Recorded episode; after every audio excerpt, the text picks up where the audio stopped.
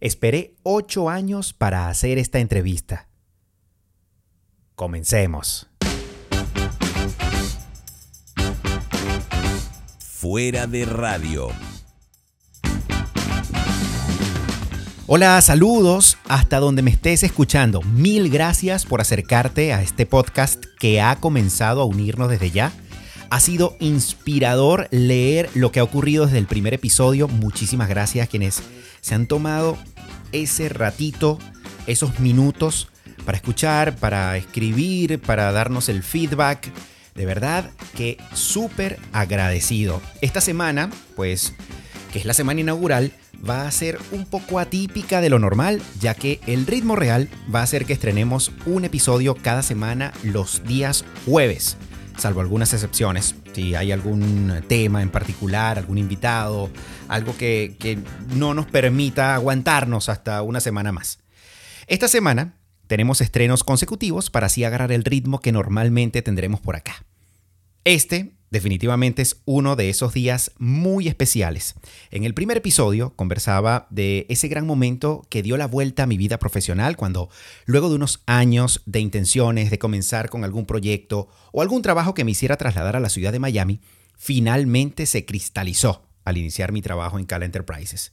Y como antes de comenzar formalmente a grabar este podcast, hice un sondeo en redes, muchas personas proponían constantemente que contara esa historia en particular, para evitar un monólogo que se extendiera acá por un buen rato de manera innecesaria. Llamé a Ismael, le pedí que conversáramos de ello, pero que además me honraría si se convertía en el padrino del podcast.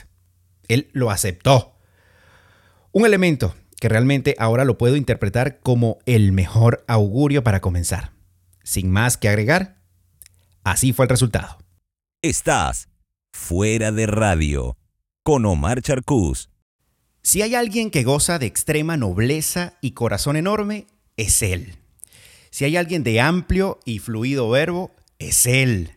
Si hay alguien con que, que cuenta con inteligencia en todo sentido, es él. Y si hay alguien con una capacidad de liderazgo y éxito, es precisamente él. No imaginan cuánto significa que sea el padrino de este proyecto que de una u otra manera nos identifica. Un privilegio inmenso darle la bienvenida a Ismael Cala, un comunicador sin etiquetas.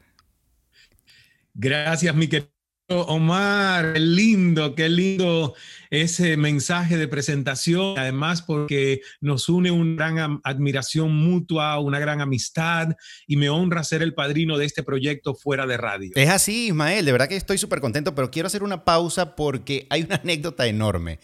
Te conocí en el 2013, hace, no, 2012, hace ocho años. Y llevo ocho años buscando esta entrevista, Ismael. ¿Te puedes imaginar? bueno, no la tuviste antes porque no la habías pedido, ¿no? sí, después vino pues una amistad, un proyecto, una cosa, trabajar juntos y, y nada, y no se dio. Lo que quiero decirle a muchas personas es que hay que tener paciencia, precisamente, Ismael, y es una de las cosas que te caracteriza, porque las personas creen que todo llega de la noche a la mañana y no se imaginan que Ismael Cala, con todo lo que tiene ahora, lleva años y años y años construyendo.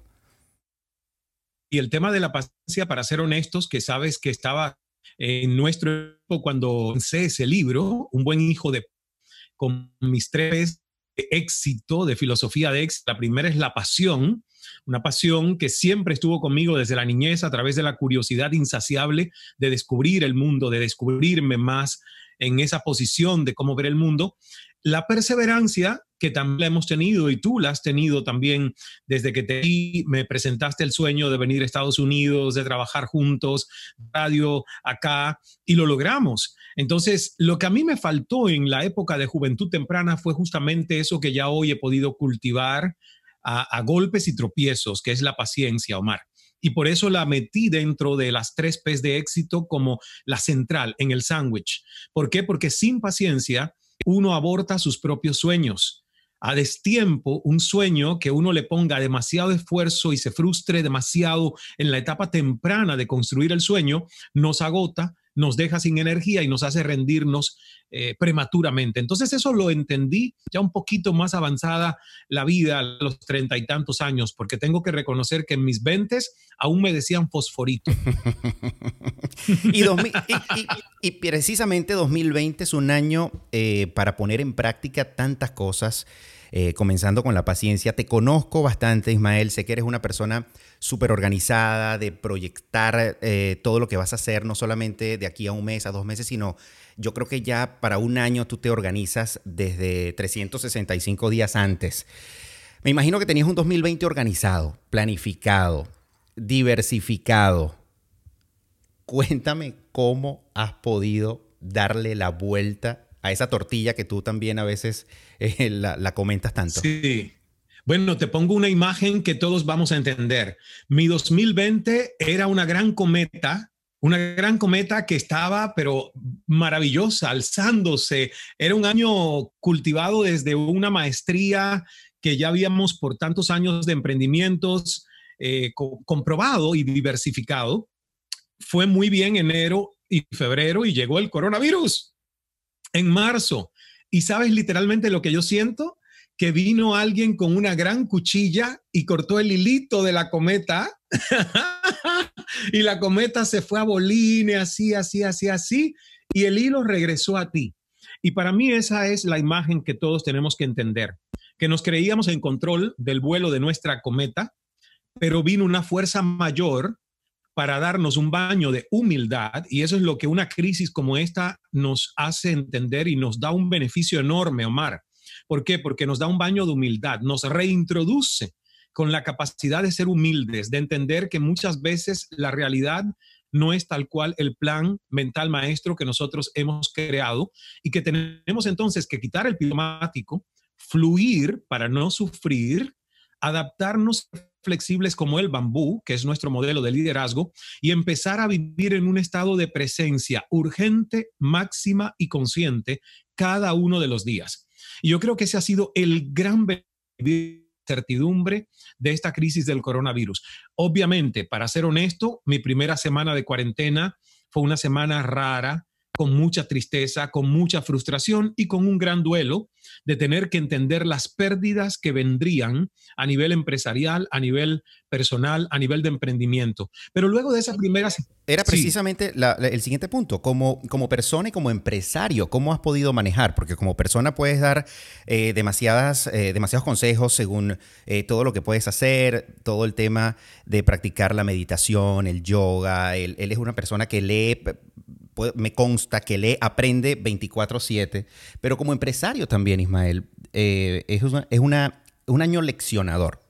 Completamente, completamente leccionador. Sin embargo, yo siento que, y lo estoy viendo en las noticias del mundo corporativo, todos los días salen reestructuraciones. Mm desde las grandes empresas que son obviamente de las que uno se entera, porque todos los pequeños negocios, bueno, no tienen esa publicidad en el mundo de Wall Street, en el mundo de las bolsas bursátiles públicas y en el mundo de los medios de las corporaciones. Pero esas grandes empresas que son los modelos supuestamente más sólidos, se están reestructurando día a día durante esta cuarentena. Imaginemos incluso entonces qué va a pasar con nosotros que somos pequeños emprendimientos. La reestructuración es forzada, pero no lo veo negativo.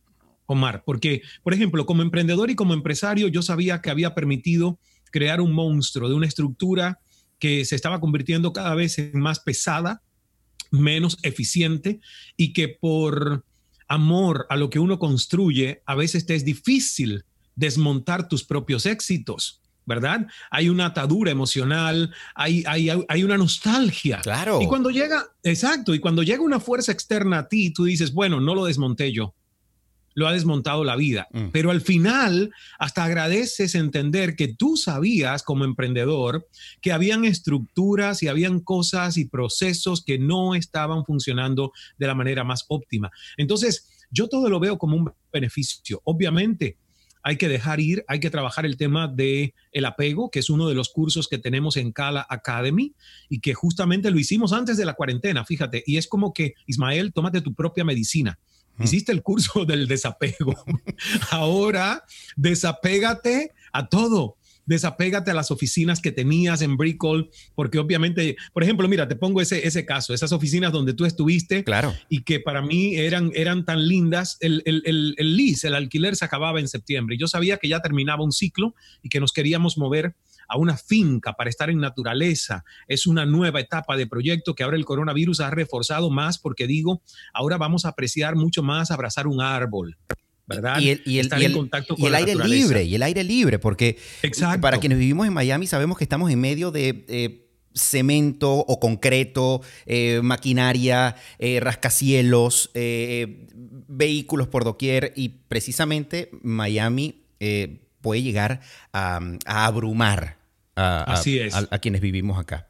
Así es, entonces eh, llegó el coronavirus y yo dije, bueno, pues la despedida de estas oficinas es antes de lo que yo había imaginado, que es septiembre, porque obviamente eh, sabemos todos que el coronavirus nos mandó al teletrabajo, a nuestras casas, y ya cuando esto termine, pues prácticamente es el tiempo de, de entregar y de salir de las oficinas y de reinventarse. Y todo eso lo he hecho, la verdad me siento orgulloso porque lo he hecho con un desapego, con una serenidad, que es la que en estos tiempos el liderazgo mm, ese mindful, ese liderazgo consciente exponencial nos invita a tener. Ismael, este episodio, que es el segundo, porque el primero ha sido un preámbulo de lo que, de por qué hago esto y precisamente por qué tomé la decisión en plena crisis sanitaria, económica, eh, porque de verdad tuve más tiempo de, enfocarme en mí, porque he trabajado dando ideas, pariendo ideas por trabajo, otras por, favores, otras por amistades, pero no había de verdad tomado el, momento para darme eh, esa oportunidad de agarrar ideas para mí. Pero ahora, sé que no te gustan las etiquetas, o mejor dicho, sé que no te preocupan las etiquetas, no te preocupan en lo absoluto. ¿En algún momento te preocupaban que te etiquetaran, Ismael, como el entrevistador o como el, o, o como el, el- el motivador? ¿Te preocupaba en algún momento? Por supuesto, yo creo que cuando somos más jóvenes somos más inseguros Mm. y necesitamos mucho más la aprobación social. Somos seres sociales y uno va a morir siendo alguien que necesita sentirse amado y amar y conectar socialmente con otros. Es que es la naturaleza humana. Sí. Pero a medida que te conoces más dentro, que empiezas a entender cuáles son tus valores y principios, te importa más entonces en algún momento en tu vida tu amor propio que tu ranking de popularidad con otros. Cuando no te conoces tanto y la juventud es una experiencia eh, intensa porque uno se, in- te- se intenta descubrir, pero al mismo tiempo hay mucha presión social desde fuera. Entonces, obviamente las et- etiquetas te importan, Sí. sobre todo las etiquetas que te den éxito Mm, aparentemente a nivel social. Y a mí sí me importaron. Ahora ya, la verdad, no tanto porque una mente como la mía, eh, no es por nada, pero tú trabajaste conmigo, trabajamos juntos, es difícil de encasillar una mente como la mía, que, que es curiosa, que es inquieta, que es una mente que no se cansa de reinventarse. Y que puede pensar algo hoy y mañana te cambia todo. Bueno, de hecho, el chiste con Mo, con Mo, Ajá. ¿verdad? Quien, quien también ha sido parte de nuestro equipo. Eh, el chiste de Mo es que me dice, el Ismael de ayer dijo tal cosa y el Ismael de hoy está haciendo otra. O si no me dice, el Ismael del mañana se arrepentirá de esta decisión que el Ismael de hoy está tomando. Y yo le digo, Mo, me estás haciendo bullying. Pero al final, al final entiendo, Omar, que es así, que soy una persona que, que es muy flexible y que lo único que está rígido en mí son los valores y los principios por los que quiero vivir una vida con congruencia. Mm. La humildad, la generosidad, la solidaridad humana, el divertirme, eh, la generosidad, todas esas cosas que son valores, sí los quiero mantener por, por la eternidad. Pero todo lo otro, que es la manera en la que uno ve el mundo, las decisiones que toma, dependen de nuestros estados de conciencia. Y como yo creo que nuestros estados de conciencia están constantemente mejorándose y evolucionando, obviamente nosotros vamos a revisitar decisiones que tomamos hace cinco años y que hoy las tomaríamos desde otro lugar, desde otra perspectiva. Ismael, yo, yo creo y estoy seguro que si eh, nos vamos al récord Guinness, tú puedes entrar en el apellido que más diversificación tiene. Me encanta esa propuesta. Vamos a hacer esa entrada en el libro de récord Guinness, Omar. Me parece fantástico. Yo pienso que es tu punto de partida, tu columna vertebral, definitivamente es tu apellido. Y de allí vienen tantas cosas que hoy en día las veo y las veo porque vine a ser muchas, pero las veo. Cala Speaking, el Cala Speaking Academy, el Cala Mundos, eh, el, el Cala Influencers Circle, eh, el Escalando eh, el app de meditación. Escala meditando. Escala meditando. Eh, Ismael, debes tener un récord en esto. Sí, escala a otro nivel. Es, es increíble. Cala Radio, Cala Contigo Radio. Calando Fuerte, que fue uno de los programas que hicimos. Eh, Cala Estudios. Miami. Exacto. Mira, bueno, yo creo, yo creo, Omar, que realmente ha costado tanto tiempo construir una marca construir una marca personal que ya se ha convertido en una marca corporativa que para qué reinventar la rueda. De hecho, lo, que, lo único que yo no quería que llevara mi nombre era la fundación. Mm. Y fíjate que tenía un nombre que jugaba con mi apellido para la fundación porque era el propósito de hacer realidad sueños en los niños y jóvenes de América Latina. La fundación se iba a llamar Calando Sueños pero fueron los asesores filantrópicos los que me dijeron, ¿para qué vas a meterte en el doble trabajo de levantar una marca donde la gente pregunte de quién es esta fundación? Así es. Cuando tú has construido ya una marca personal que es tu nombre y ya no necesita presentación. Y ahí la verdad te digo, me costó aceptarlo porque yo decía, esto es un poco egocéntrico, que la fundación también se llame Ismael Cala pero luego me dijeron, bueno, ¿y cómo se llama la fundación de Bill Clinton? ¿Y cómo se llama la fundación de Bill Gates? ¿Y cómo se llama la fundación de Carlos Slim? ¿Y cómo se llama la fundación de Ricky Martin?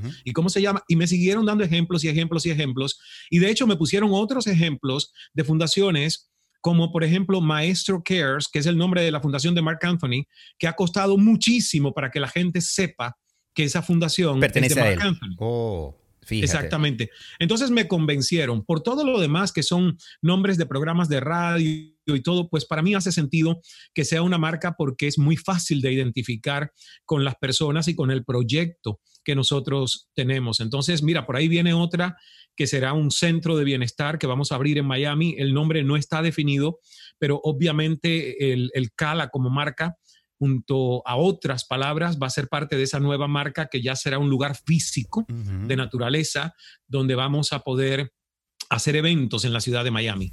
Qué bueno, qué bueno. Ismael, de todos estos roles que tú haces, ¿cuál te disfruta más? Te soy honesto, me estoy disfrutando muchísimo el de ayudar a las personas a transformar sus vidas. Me encanta todo lo que puedo hacer y los dones y talentos que Dios me ha permitido cultivar desde muy temprano. A los ocho años empecé radio, a los quince televisión. Entonces, obviamente, esos son mis dos pilares básicos, los medios masivos de comunicación. Lo demás llegó después. Mi interés por enseñar llegó cuando yo tenía aproximadamente unos 19 años, que empecé a dar clases siendo instructor no graduado en mi cuarto año de licenciatura de Historia del Arte empecé a darle clases a los de primer y segundo años. Entonces ahí descubrí que me encantaba ser maestro, profesor.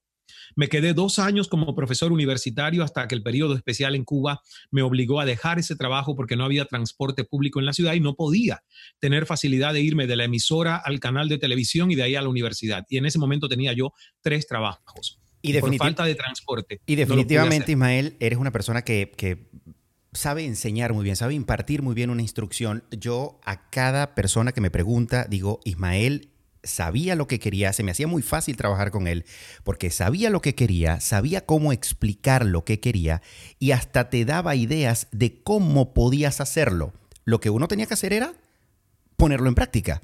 Y me parece que esa manera de, de, de no ser no querer ser más que el otro, sino de verdad fluir y enseñar, se te da muy, muy bien.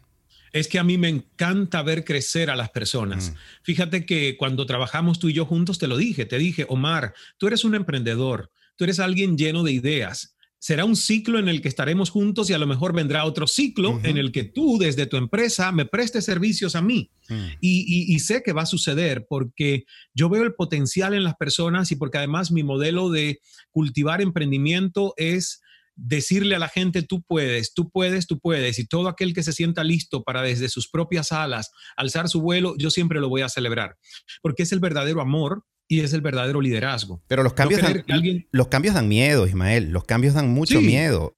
Sí, pero ahí está, ah, pero ahí estoy yo para decirle a la gente, lánzate con tu miedo, lánzate con tu miedo, porque todo da miedo.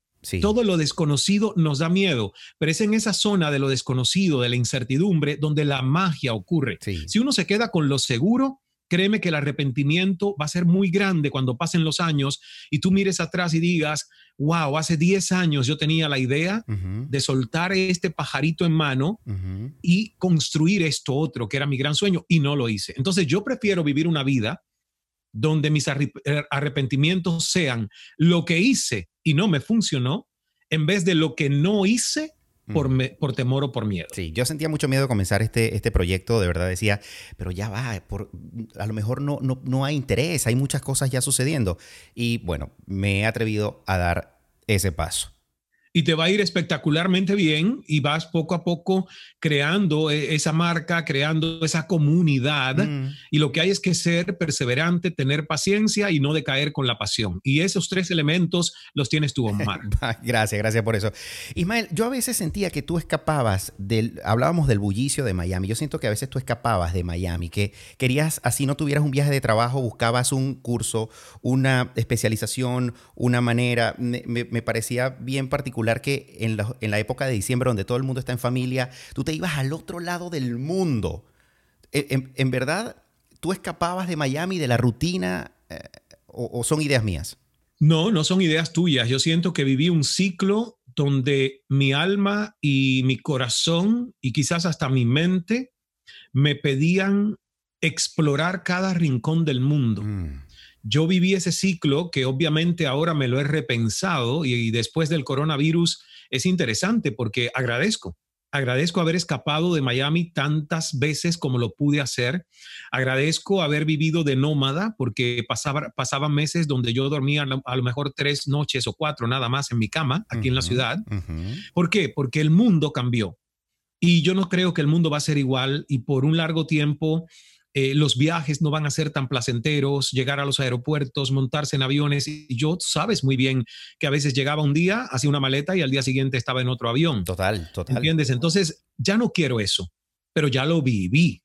Lo viví, lo disfruté, lo gocé. Por eso es que te digo que si yo no hubiese tomado esa decisión en el 2016, que fue una decisión realmente que me tomó más de un año porque era abandonar un mega éxito y además un mega contrato de seguridad financiera. Estamos hablando de abandonar tu programa de entrevistas.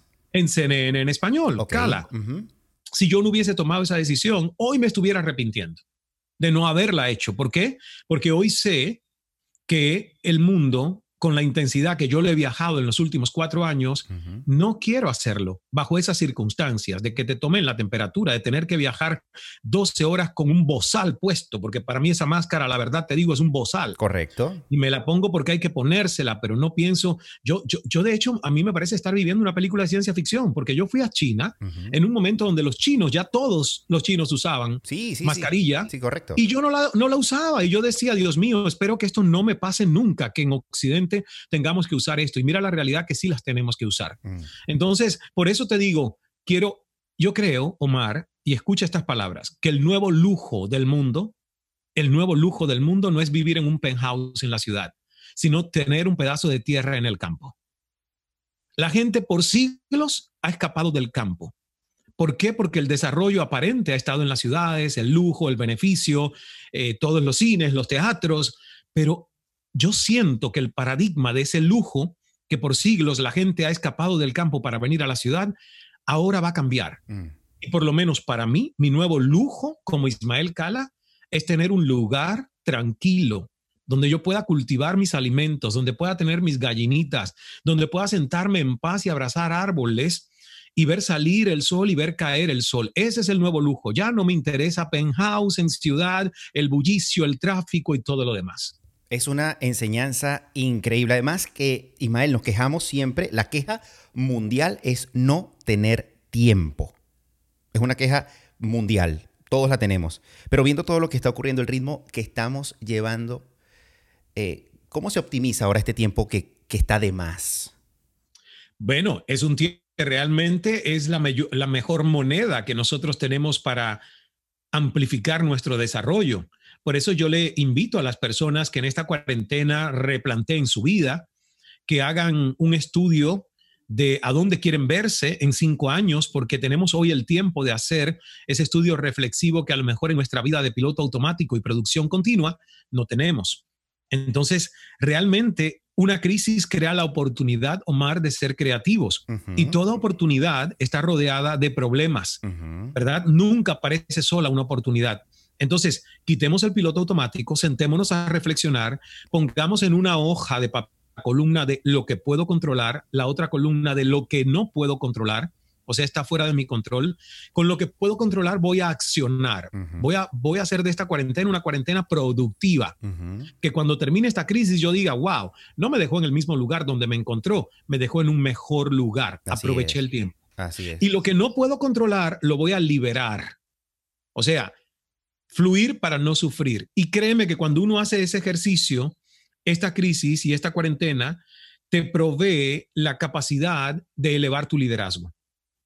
Y eso es maravilloso. Nos reintroduce a un concepto de humildad y de liderazgo donde tú dices, voy a construir sobre esta crisis o voy a dejarme destruir por ella.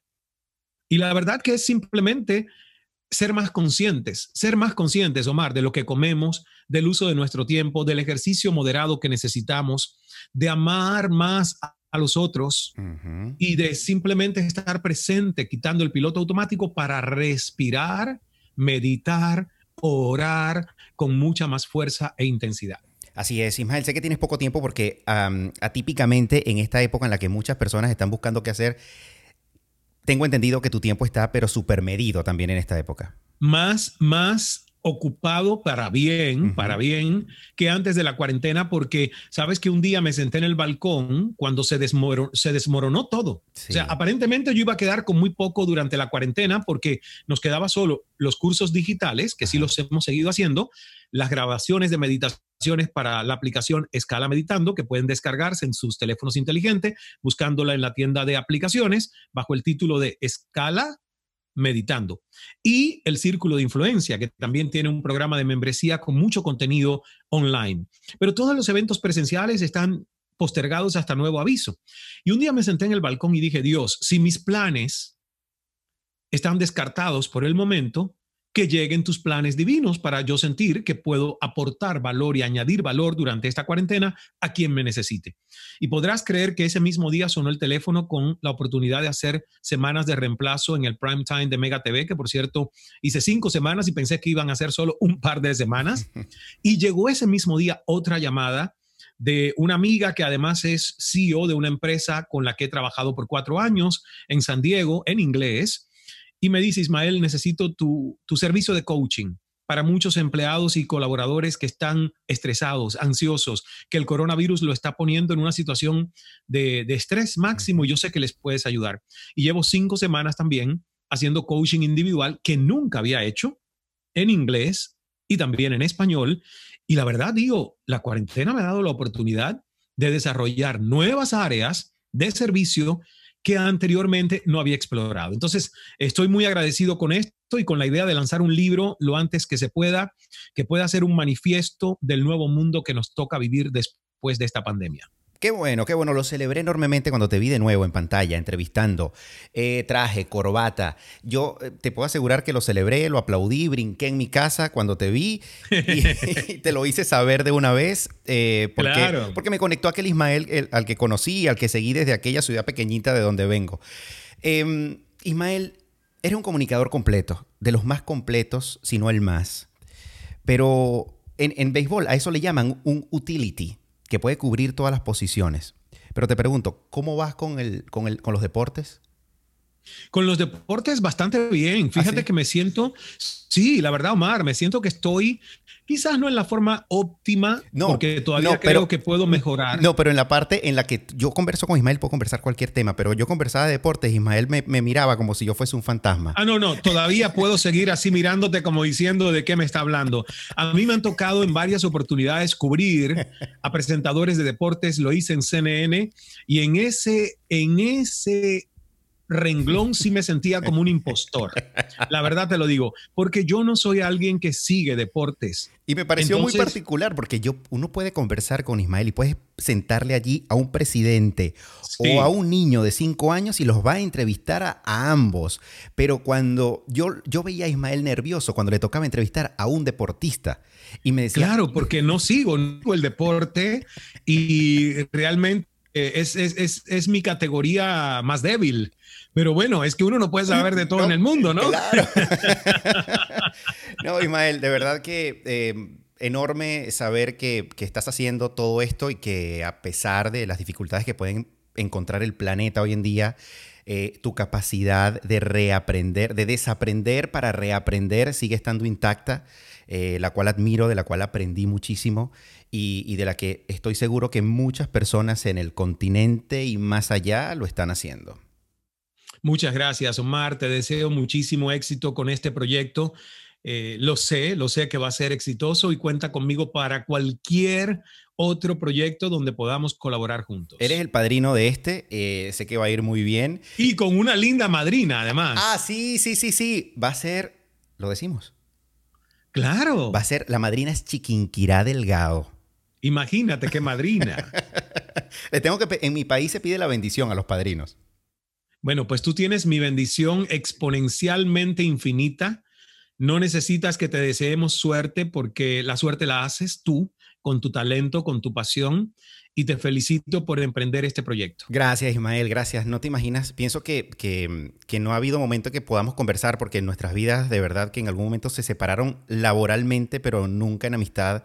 Agradezco cada uno de tus, de tus, eh, de tus enseñanzas, aprendí muchísimo, eh, tu capacidad de, de, de, saber para dónde vas, qué es lo que quieres, es enorme. A todos nos daba miedo las decisiones que tú tomabas y tú eras el único valiente que decía y estaba a pie de lucha, esto va a ser y esto va a ser exitoso y lo era. era es increíble, todo el mundo se, se asustaba con tus decisiones, desde la más mínima hasta la de abandonar aquel programa de entrevistas y cada una de ellas eh, tenían una razón y tenían un porqué. De todo ello aprendí desde el primer consejo hasta el último cuando me dijiste, Omar, es el momento de que vueles solo.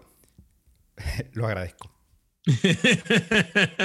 gracias, mi querido Omar, gracias. Y mira también a ti lo bien que te ha ido. Yo celebro el éxito con tu agencia y como te digo, en algún momento vamos a unir fuerzas para trabajar juntos en un megaproyecto. Eso va a suceder. Vamos a hacerlo, vamos a hacer fotografías, vamos a hacer videos, vamos a hacer que ese estudio que tienes en casa lo, se escuche, pero como debe ser. Sí va a ser, así va a ser.